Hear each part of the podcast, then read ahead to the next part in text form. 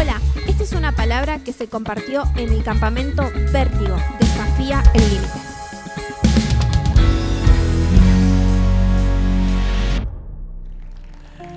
Bien,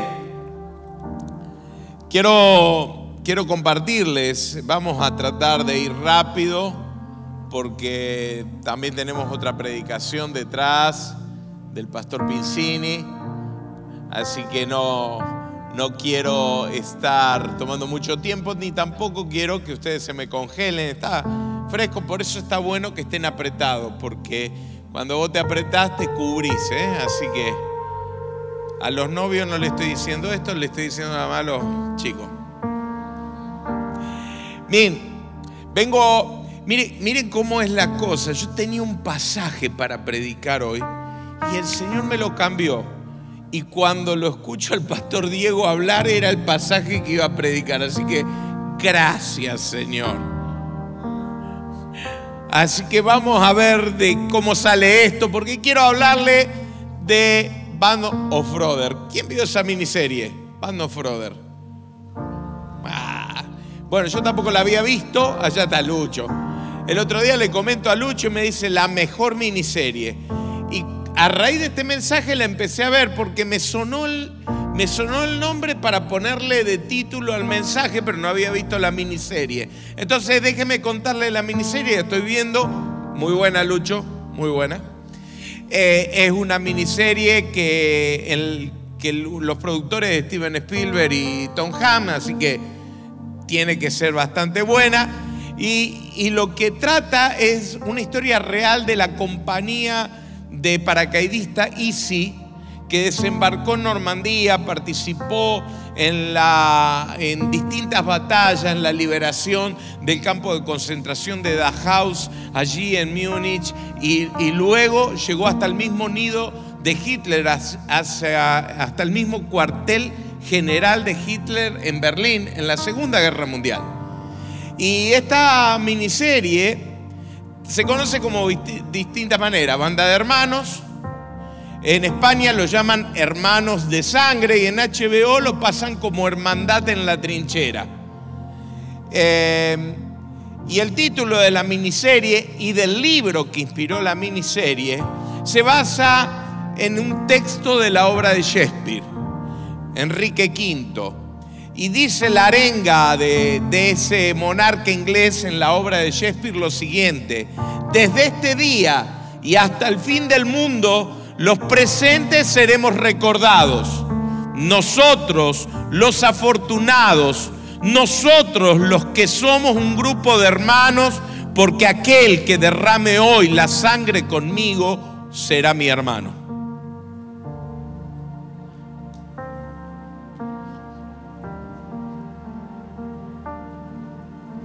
Hombre que tiene amigo va a demostrarse amigo. Y hay amigo más unido que un hermano. Todos tenemos o hemos tenido o quisimos pertenecer a una banda de hermanos. Em, gente con la que compartiste la trinchera. Nosotros éramos tres éramos, todavía somos, porque gracias a Dios estamos los tres vivos, pero estamos separados por la distancia. Leandro, alguna vez ustedes me escuchan predicar de él, Leandro eh, era el mayor, Fernando, que tenía mi edad, y, yo éramos tres que compartíamos una trinchera imaginaria, infancia, merienda, eh, series, eh, los primeros discos los escuchamos juntos, eh, porque en aquel tiempo no había todo el avance tecnológico, así que ellos como estaban en una posición un poquito más desahogada que la mía, los primeros discos que, ellos eh, se compraban los escuchábamos juntos. Éramos tres, íbamos para todos lados juntos porque éramos una banda de hermanos. Cada dos por tres, eh, tanto sea yo o ellos a mí, más que todo con Fernando, eh, nos escribimos y ellos están en el sur del país y cuando alguna vez voy a Neuquén eh, voy a visitarlos y cuando ellos vienen o venían para acá, ellos me visitaban a mí.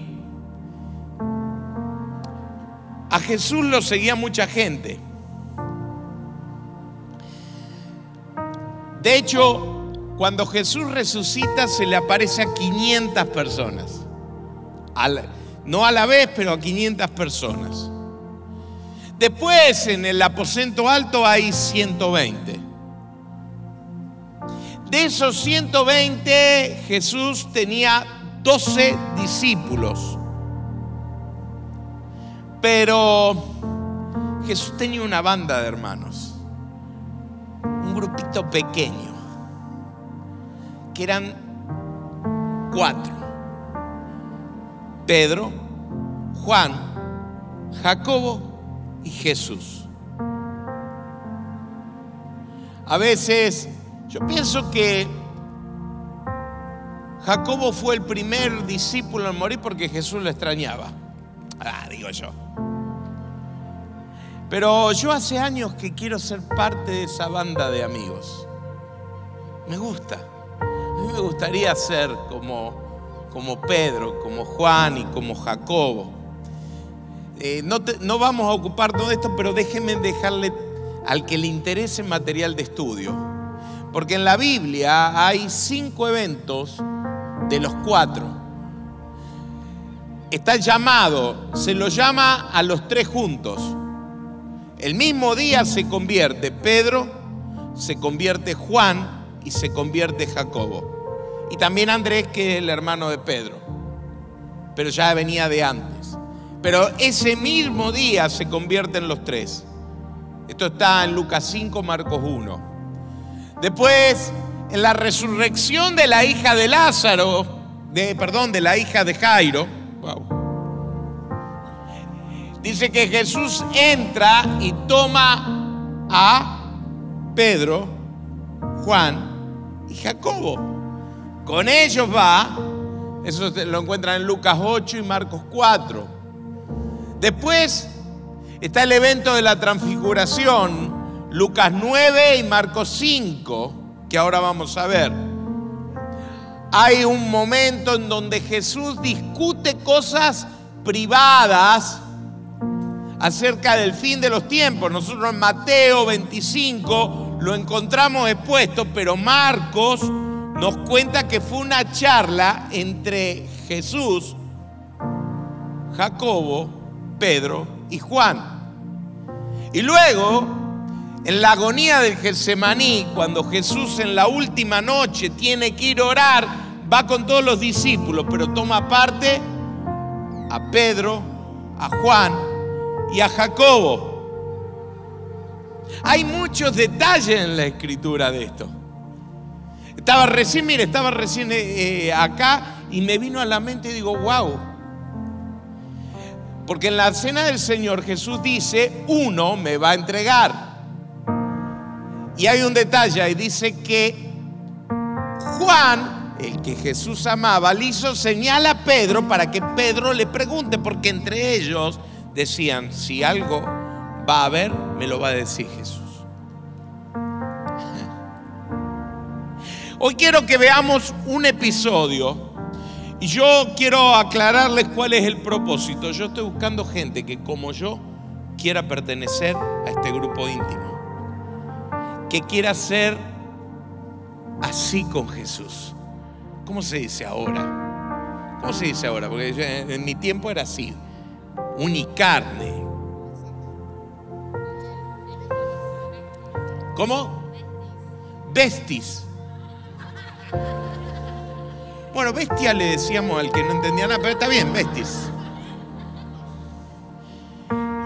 Yo estoy buscando gente de entre estos 400 y algo de jóvenes que no querramos ser de los 500 que no nos conformemos con ser de los 120. Que agradezcamos si somos de los 12. Yo lo que estoy buscando es gente que aspiremos a ser del grupo íntimo, de la banda de hermanos de Jesús. ¿Me están entendiendo? A priori, ¿cuántos quisieran ser de ese grupo íntimo de Jesús, de esa banda de hermanos? A ver, levanten la mano. Wow. Bueno, ahora vamos a ver las condiciones Y vamos a ver si. Vamos a ver uno de estos eventos en que Jesús está con ellos. Busquen en Marcos capítulo 5, este busquen es simbólico, pero bueno, busquen en Marcos capítulo 5, verso 2, dice la palabra, seis días después Jesús tomó consigo a Pedro, a Santiago, Jacobo, y a Juan, y los llevó a una montaña alta donde estaban solos. Allí se transfiguró en presencia de ellos. Su ropa se volvió de un blanco resplandeciente, como nadie en el mundo podría blanquearla, tomase. Y se le aparecieron Elías y Moisés, los cuales conservaban, conversaban con Jesús. Tomando la palabra, Pedro dijo a Jesús, rabí, Qué bien que estemos aquí. Podemos levantar tres albergues, uno para ti, otro para Moisés, otro para Elías. No sabía qué decir, porque todos estaban asustados. Entonces apareció una nube que los envolvió, de la cual salió una voz que dijo, este es mi hijo amado, escúchenlo. De repente, cuando miraron a su alrededor, ya no vieron a nadie más que a Jesús. Mientras bajaban de la, de la montaña, Jesús ordenó que no contaran a nadie lo que habían visto hasta que el Hijo del Hombre se levantara entre los muertos. Y guardaron el secreto, pero discutían entre ellos lo que significaría eso de levantarse entre los muertos. Hoy quiero hablarte de esta banda, hace años que vengo leyendo esto, cuando leo estos pasajes, yo a mí me emociona, porque hay algo que Jesús vio en estos hombres que dijo son diferentes. Están sentados juntos, pero son diferentes. Están en el mismo campamento, pero son diferentes. Algo Jesús vio en ellos que, que los hizo acercárselos. Y la verdad, me gustaría tanto que Jesús pueda ver eso en mí. Lo primero que creo que hay que tener para ser de la banda de Jesús es que hay que dejar el valle. Digan conmigo, dejar el valle. Estar en la banda es un llamado a dejar el valle. Marcos 5.2. Seis días después Jesús tomó consigo a Pedro, a Santiago y a Juan. Chicos, no podemos estar con todos y ser parte de la banda con Jesús. Siento darle una mala noticia, Jesús suele cortarse solo. Jesús ama a las personas, camina entre nosotros, pero mantiene su equilibrio en la soledad. Todos, como veremos si seguimos leyendo en el pasaje, están en el valle. En el valle están los nueve que quedan. En el valle están los fariseos. En el valle están los necesitados. En el valle está el endemoniado. Jesús volverá al valle pero él lleva su banda lejos del lugar donde están todos. Hay algo que encontré cuando busqué la definición de la palabra vértigo. Y dice así Wikipedia, el vértigo es una sensación subjetiva. Es algo que te pasa a vos. Es algo que te ocurre a vos. Estaba, estaba viendo que la velocidad para algunos le aumenta la adrenalina y para otros lo descompone, ¿eh? de acuerdo a cómo es cada uno. Es subjetivo, depende de vos. Uno de los vértigos en los que nos mete Jesús es en la impopularidad. Jesús te saca del resto. Jesús te saca del, del resto. No serás popular por seguir a Jesús. Y alguno me dirá, no, mira Montaner, mira Justin. No, no, no, ellos ya eran populares y conocieron a Jesús, es otra cosa. Lo que, lo que quiero decirte es que Jesús nos va a sacar del grupo de gente grande. ¿Estás dispuesto? Dije si estás dispuesto. Descubrí hace muchos años que había mesas en las cuales no me podía sentar. Amistades que no teníamos que corresponder. Y eso me dio vértigo porque como todas las personas, a mí no me gusta que no me quieran. Pero descubrí que si alguien no quiere a mi hermano, si alguien no quiere mi iglesia, si alguien no quiere a mi Dios, no tengo por qué esperar de Él aceptación. Yo conozco gente que no quiere ir a la iglesia, no quiere a mis hermanos, entonces, ¿saben? No me interesa estar con ellos. Y entonces uno tiene que entender que el llamado para estar en la banda con Jesús es decir, elijo con quién quiero estar. Jesús, ¿querés que yo esté con ella? Con ella, con ella.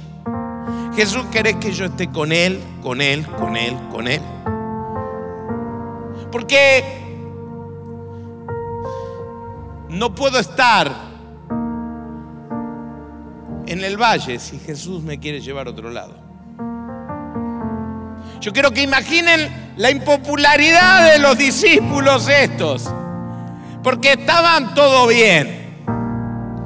Pero si yo fuera Felipe, fuera Tomás, yo le tendría medio bronquita a Pedro. ¿Por qué siempre lo lleva a ellos y no a mí? Y sabe Pedro diciendo, qué sé yo, habla con él, con él. Yo voy, si él me llama, yo voy. Y es que había una decisión en ellos. La decisión era estar donde Jesús quería que ellos estén y no donde están todos. No sé si soy claro, pero hace algunos años yo hice un discipulado y el discipulado decía, mira donde Dios está trabajando y unite a Él. Yo, por ejemplo, sé que hoy Jesús está aquí en Sierra de los Padres y por eso vine, porque sé que Él está aquí. Yo quiero ser su amigo yo quiero hoy encontrarme. Yo sé que Jesús está en este lugar, que Jesús en este momento está caminando en medio nuestro, que algunos pueden llegar a estar ignorantes de su presencia, pero aquellos que de nosotros estemos abiertos y le digamos Jesús, Jesús, yo quiero dejar yo quiero dejar todo, yo quiero seguirte, yo quiero quiero estar a tu lado, quiero mirarte solamente a ti. Bueno, esa persona califica para estar en la banda de Jesús. Segundo, para estar en la banda de Jesús hay que escalar el monte. Dice que lo llevó a un lugar aparte y lo llevó a una alta montaña donde estaban solos. ¡Wow! Jesús los lleva a un monte muy alto. No solamente los saca del grupo, sino que los despega de la seguridad de la llanura. Imaginen que Jesús te invita a que lo sigas, pero ahora seguirlo es cuesta arriba, subiendo, subiendo, subiendo. Vamos, díganlo, subiendo, subiendo, subiendo. Marcos dice una montaña muy alta. ¿Te imaginas que vos estás subiendo? esforzándote. Y vos ves que los que están abajo están durmiendo. Y, vos subiendo y la sensación de, de vértigo de inseguridad. Hace unos años, Damar y Ezequiel eran chiquitos y fuimos al parque de la costa. Y Damar y Ezequiel me dicen, papá, queremos ir a la montaña rusa. Y le digo a Patri y me dice, bueno, yo los dejo subir, pero van con vos.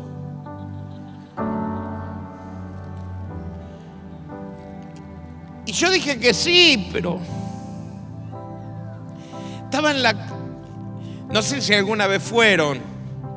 Después me enteré que no era la peor, pero, pero en ese momento para mí era la peor. Estoy ahí abajo y siento los gritos.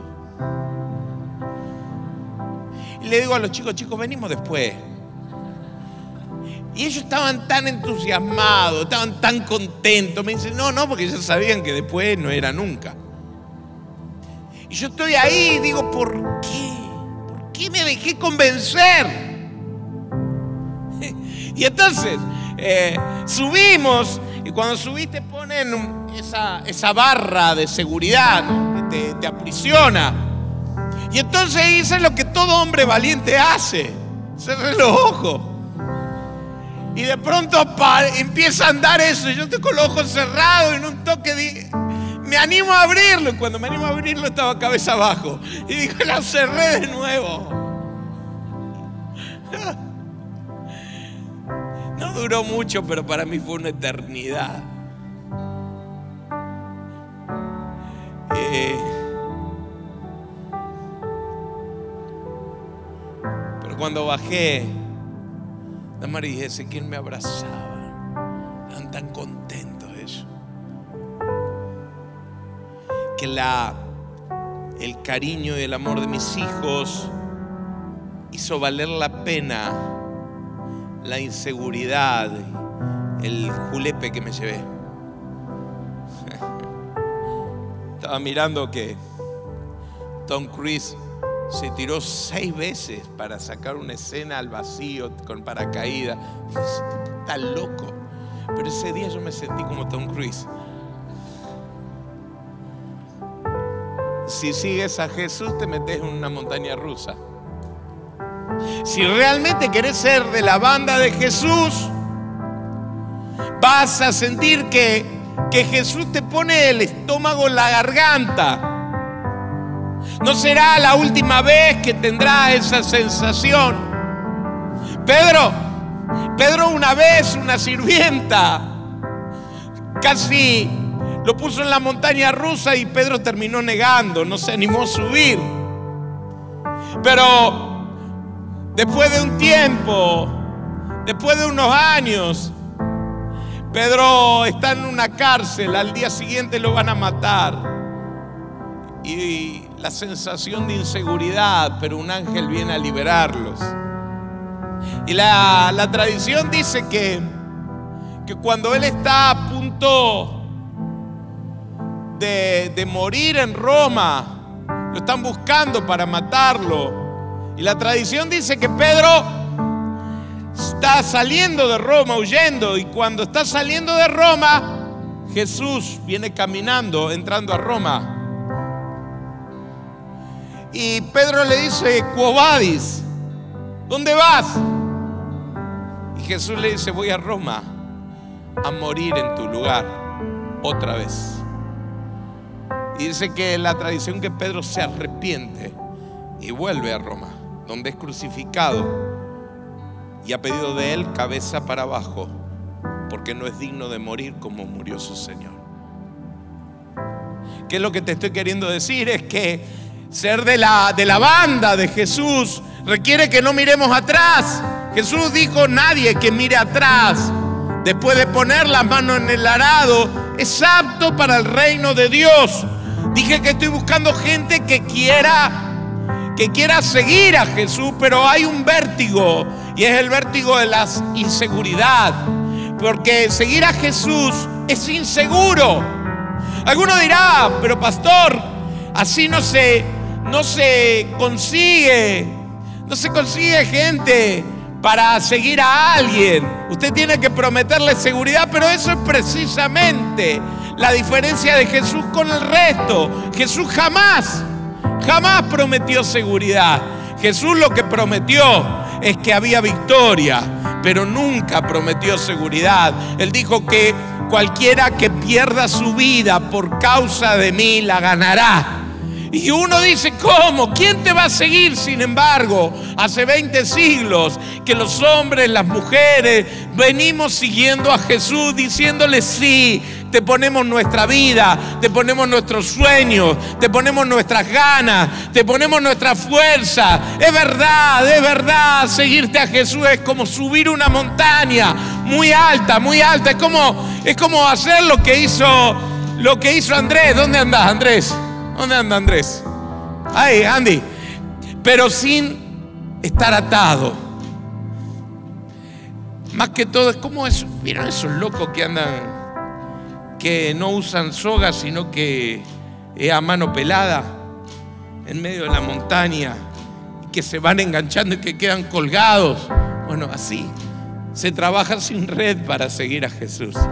Pero, pero si, te animás a esto, vas a ser del grupo de los íntimos. Vas a ser del grupo de los íntimos. No, no sé si todavía querés ser del grupo de los íntimos. ¿Hay alguien todavía acá que quiere ser del grupo de los íntimos? ¿Alguien que se va a bancar la impopularidad? ¿Alguien que se va a bancar la inseguridad? ¿Hay alguien aquí? ¿Todavía hay alguien? Bueno, los que estamos todavía dispuestos, dense un aplauso y denle un aplauso al rey.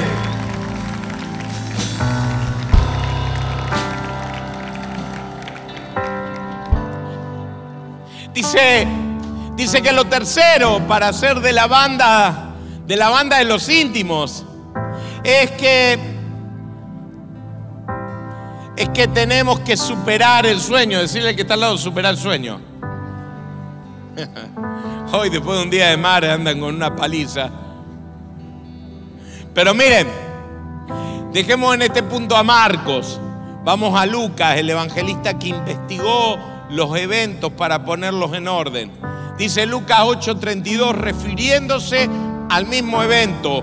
Pedro y sus compañeros estaban rendidos de sueño, pero cuando se despabilaron vieron su gloria y a los dos personajes que estaban con él.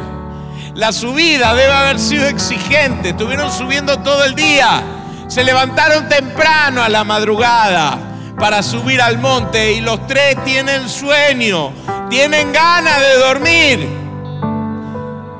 Pero si seguís a Jesús, tenés que superar la sensación de autogratificación.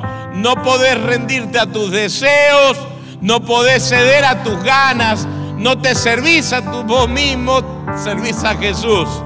Jesús dijo, vosotros sois mis amigos si hacéis lo que yo os digo. Wow. Es increíble ser su amigo, pero para ser amigo de Él hay que ponerse a nosotros mismos. Si querés ser de la banda de Jesús, entonces no dejes que lo que sientes, lo que te gusta, te marque el ritmo. Juan y Jacobo tenían sueño, pero si se dormían la siesta, se perdían la gloria. Hay gente en la iglesia que está durmiendo y se está perdiendo la gloria. Codial que tenés al lado, decirle, despertate.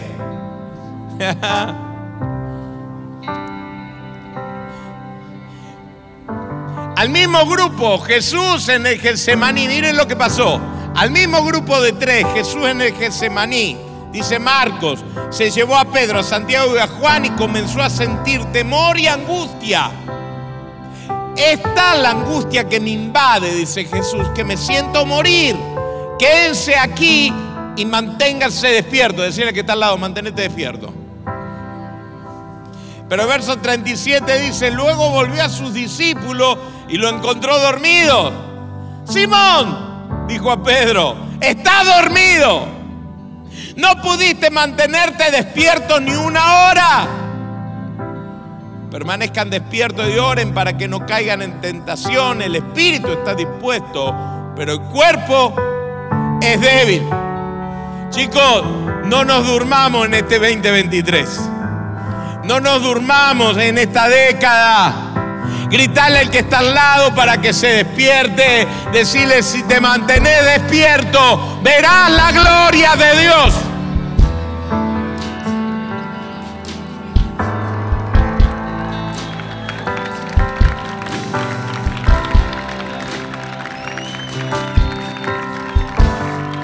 Siempre, miren, siempre me acuerdo de esta chica que vino del kamikaze. ¿Cuántos estuvieron en el campo kamikaze? Tremendo, ¿no? Pero vino del kamikaze y le dijo a la mamá, mamá, el año que viene yo voy a ser kamikaze. Ahora este año me voy a dedicar a divertirme.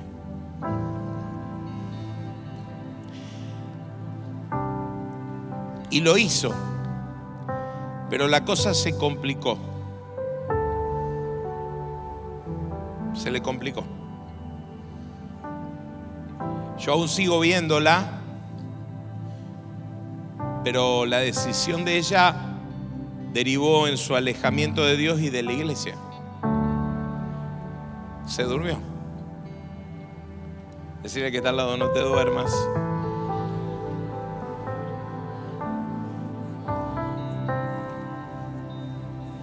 Yo a veces me siento, miren, quiero contarles algo, yo a veces me siento como un tipo tratando de parar una estampida, así a mano, ¡ah! Porque veo que muchos de ustedes se van detrás de lo que quieren, de lo que desean, de lo que les gusta. Y yo veo que se van a hacer moco. Pero es tan difícil parar si no tenemos el convencimiento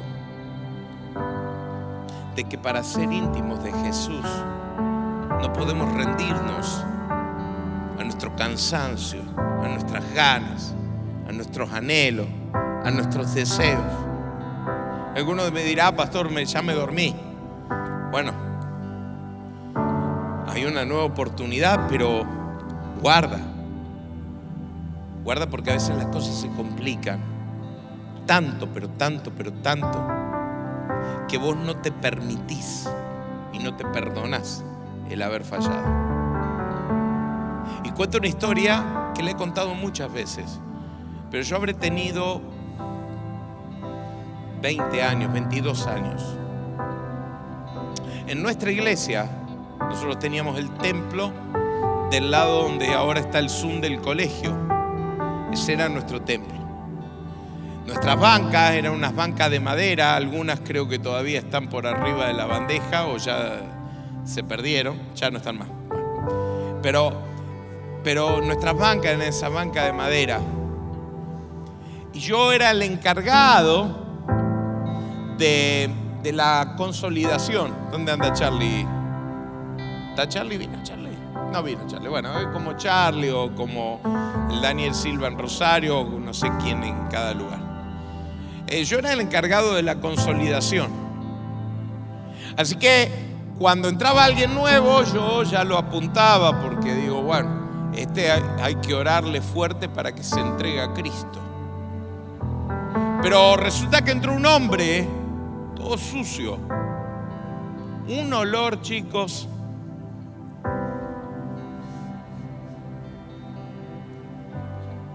Después supe, el hombre tomaba y como tomaba se hacía encima y las heces se le secaban en el cuerpo, así que tenía, era una banda pero no de hermanos, era,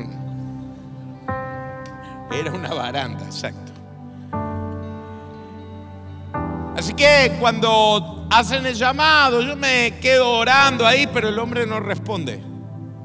Así que cuando termina la reunión, yo me acerco al hombre y le digo, usted no quiere aceptar a Jesús. Porque la Biblia dice en Juan 3:16, y él me dice, porque de tal manera amó Dios al mundo que dio su Hijo único, para que todo aquel que en él crea no se pierda, sino que tenga vida eterna. Bueno, porque la Biblia, le digo, dice que la paga del pecado es muerte, más la dádiva de Dios me dice, es vida eterna en Jesucristo. Y así, a lo último, sabía más la Biblia que yo.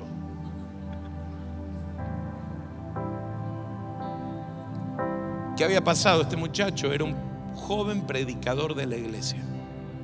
Años A, este hombre era un joven predicador de la iglesia, una de las promesas de la iglesia un muchacho que sabía la Biblia de cabo a rabo, dicen los que lo escucharon, que predicaba con una fogosidad, tenía una valentía para predicar el Evangelio. Todos veían en él un pastor, pero una lealtad menor. El alcohol, una vida disipada, lo quebraron. Después de saber lo vi varias veces y siempre yo le hablaba y él me decía, Dios no puede perdonarme. Yo le decía, pero, a ver, Dios te ama. Yo lo sé, pero el que no me puedo perdonar soy yo. Todo lo que perdí. Y así murió. Lejos de la iglesia, lejos de Dios, por haber, haberse dormido se perdió la gloria. ¿Están acá? Yo trabajé muchos años en, la, en el control de cereales y, trabajaba turnos, turnos de noche. Y de noche es el momento en que las empresas tratan de meterte la mercadería que tienen complicada, fea, tratan de em, embarcar eso para sacárselo de encima. Así que yo no me podía dormir porque si me dormía, me dormían. Decirle al que, te, que está a tu lado, no te duermas porque te duerme, el diablo te duerme.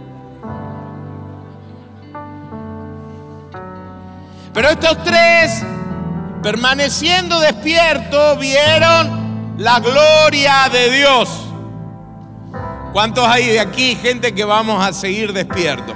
Que vamos a tener, escúcheme, escúcheme, que vamos a tener en cuenta que no puedo hacer lo que hacen todos. Hoy es carnaval, todos están pepe, pepe, pepe, jeje.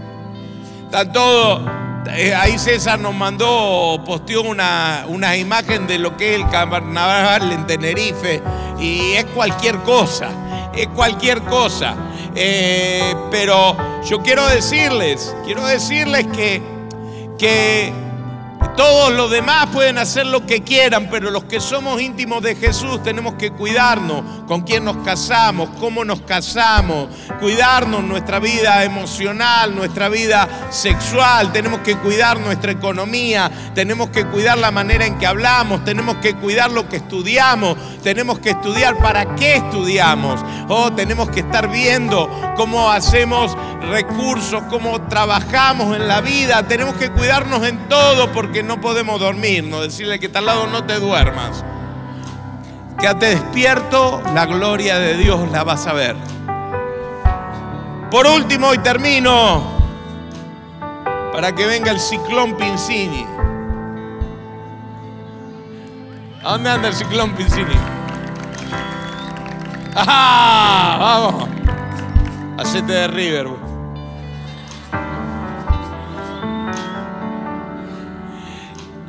Para ser de la banda de Jesús hay que saber callar hasta el momento correcto.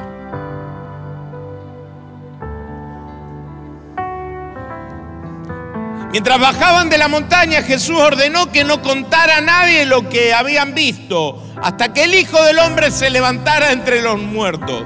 Guardaron el secreto, pero discutían entre ellos qué significaría eso de levantarse de entre los muertos. Y resulta curioso esta recomendación. Le dice, cultiva el bajo perfil. Decirle al que está al lado, cultiva el bajo perfil. En época de redes, de autopromociones, de followers, de likes, donde hay todo un culto a hacerse notar, Jesús le da a sus amigos la primicia y le dice, no la cuenten. No digan nada a nadie. ¿Por qué me lo decís si no lo puedo contar? Le dice, la van a poder contar cuando todos ya sepan la noticia. ¿Para qué me lo contás? Es que Jesús no te comparte su corazón para hacerte famoso, sino para hacerte íntimo. Hay cosas que Jesús quiere charlar con vos. Con vos, con vos, con vos, con vos. Jesús quiere hablarte algo. Algo que no lo quiere hablar conmigo, lo quiere hablar con vos. ¿Podés creer esto? Jesús te quiere contar su corazón. Jesús quiere contarte lo que le pasa. Es por eso que lo llevó a los tres y le dijo, chicos, oren por mí, porque mi corazón está triste hasta la muerte.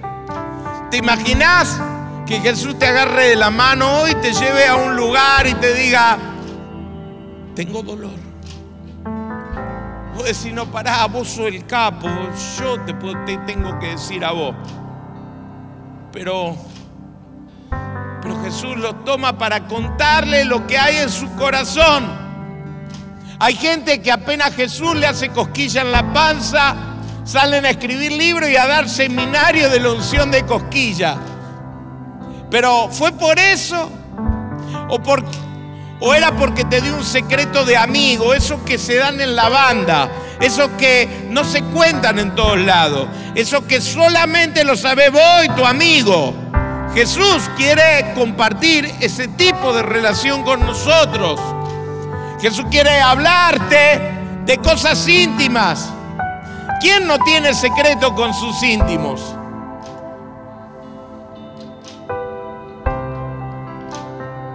Jesús le mostró el cielo a sus tres amigos.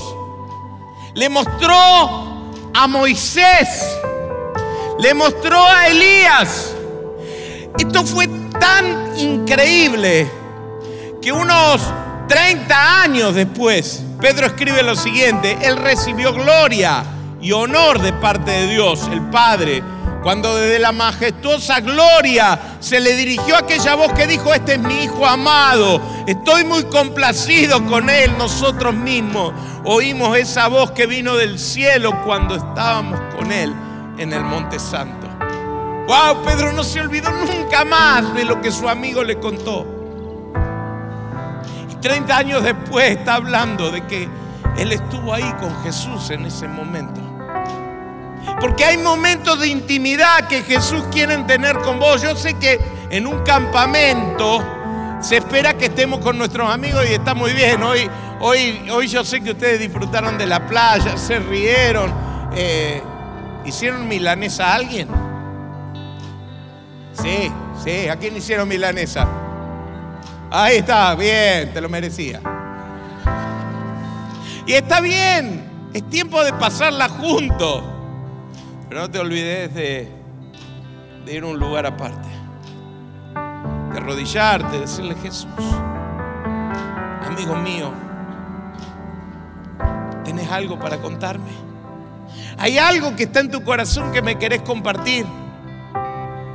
Hay algo que no me lo va a decir los pastores, no me lo van a decir los directores, no me lo van a decir, eh, eh, me lo querés decir vos a. Te juro que yo porque amo tu fama, no mi fama, lo que vos me cuentes lo voy a guardar hasta que sea el momento de decirlo. Pablo, uno que vio tantas cosas, dice, hay algunas cosas que no me es dada contar, no puedo contarlas, no puedo contarlas. Y uno dice, eh, Pablo, largá, tenés la séptima revelación, largá. Pablo dice, no la puedo contar.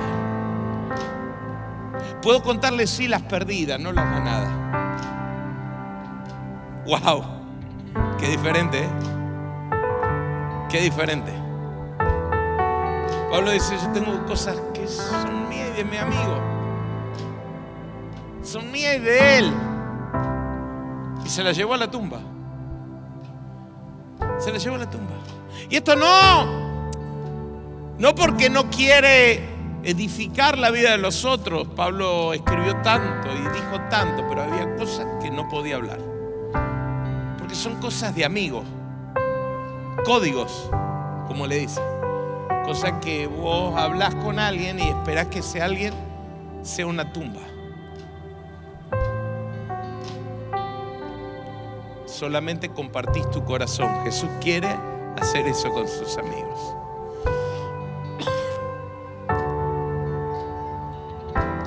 A preguntar, ¿cuántos de los que estamos acá estamos dispuestos a empezar a trabajar en esto? Si es así, ponete de pie.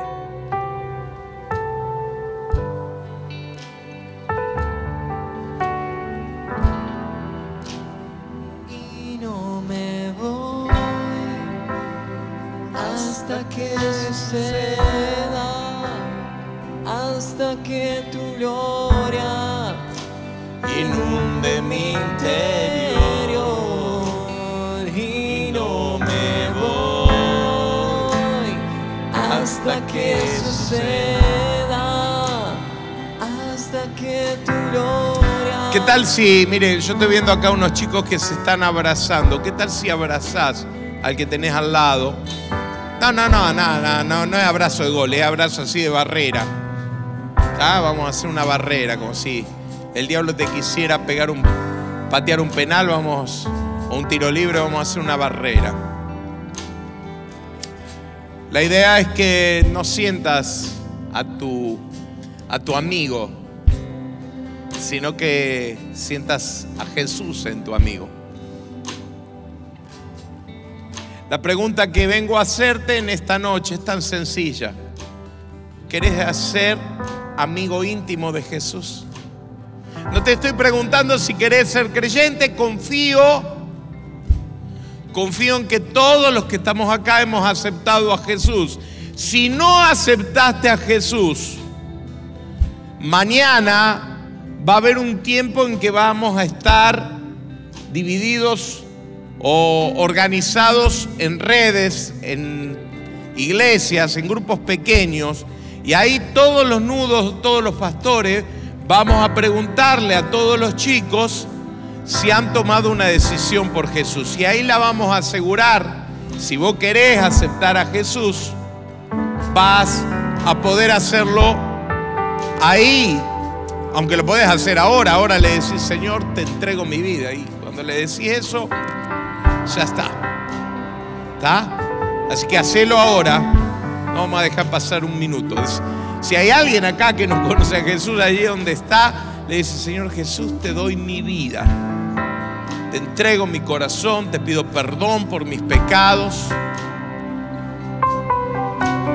Mañana lo, se lo contás al nudo de tu red, al pastor de la iglesia donde estás congregándote.